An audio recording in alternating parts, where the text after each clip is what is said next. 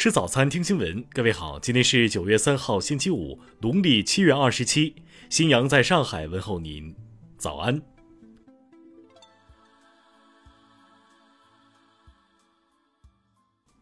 首先来关注头条消息。二号，国家广播电视总局发布八项要求，整治饭圈乱象。大型艺人经纪公司时代峰峻旗下的时代少年团 Fan Club 粉丝俱乐部的官方微博评论区却不断出现催更维权的评论。据网友反映，去年十月，粉丝在其官方平台总共花费逾五百五十万元，将舞台表演投票至榜单第二名。因投票规则，时代峰峻将为第二名舞台的表演者拍摄视频，作为粉丝回馈福利。然而，此事至今已过去近一年时间，视频仍未兑现，最终被粉丝举报进行维权。对此，时代峰峻声明回应称，此视频已拍摄，目前正在申报审核，并表示粉丝付费成为会员并获得增值服务不违规，付费才能得到虚拟产品小葵花已经下线。听新闻早餐知天下大事。二号下午。第四十八届南丁格尔奖获奖情况新闻发布会在中国红十字会举行。二零二零年支援武汉抗疫工作的三名护士获得了今年的南丁格尔奖。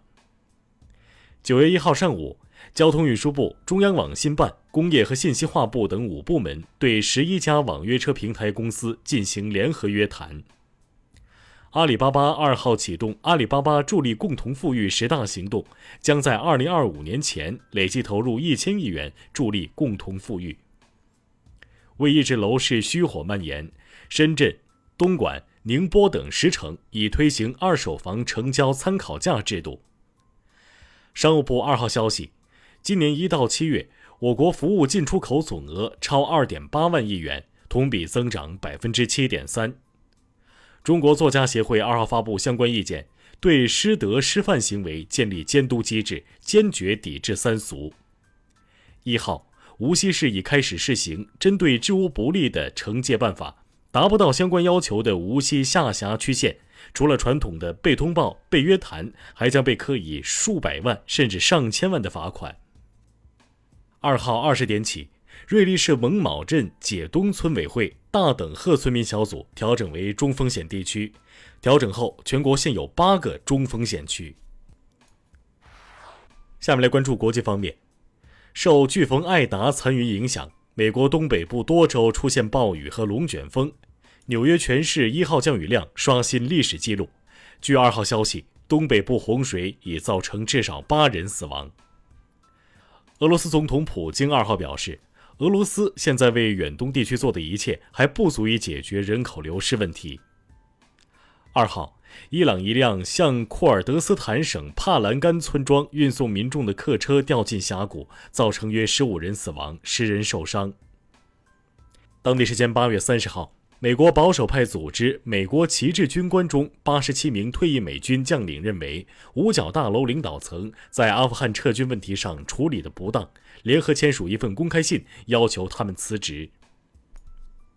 塔利班发言人扎比乌拉·穆贾希德一号表示，阿富汗新政府会尽快组建，前部长将占半数，但不会有女部长。中国智慧物流平台菜鸟网络联手速卖通，在法国巴黎设立的首批快递自提柜二号正式启用。俄罗斯国家航天集团公司当地时间一号发布消息称。联盟 MS-20 载人飞船今年将把日本太空游客前泽友作与其助手平野洋三送到国际空间站。近日，法国巴黎大区伊夫林省一名消防员不愿接种新冠疫苗，在消防营的房顶上搭起帐篷，以表明他的抗议态度。下面来关注社会民生。公安机关二号消息发现，部分电信企业关联人员利用工作便利与社会不法人员勾结，在手机卡开卡环节恶意注册、出售网络账号。截至目前，共抓获违法犯罪人员一点六万余名。济南一男子为了引出水鸟，点火引燃大明湖中芦苇。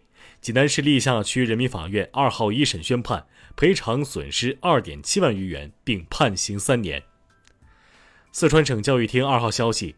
日前带三十三名学生成功避险泥石流的何晓明老师被通报表扬，特别奖励现金三万元，并号召全省教育系统向何晓明老师学习。因合租产生矛盾，毕业于名牌大学的女白领东东闯入舍友房间，大肆破坏舍友的个人物品。二号被判拘役三个月，缓刑三个月。二号，上海儿童医学中心门诊三楼，一名男性抱着一名小孩在医院的三楼欲跳楼，最终孩子被医生抱下，男性跳楼后被气垫接住，两人均无生命危险。下面来关注文化体育。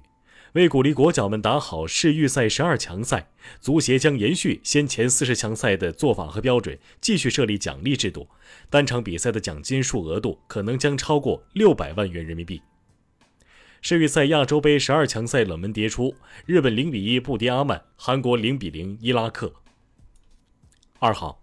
C 罗在世预赛葡萄牙对阵爱尔兰的比赛中打入两球，至此其国家队进球数已达到一百一十一球，超越阿里代伊，独自领跑国家队射手榜。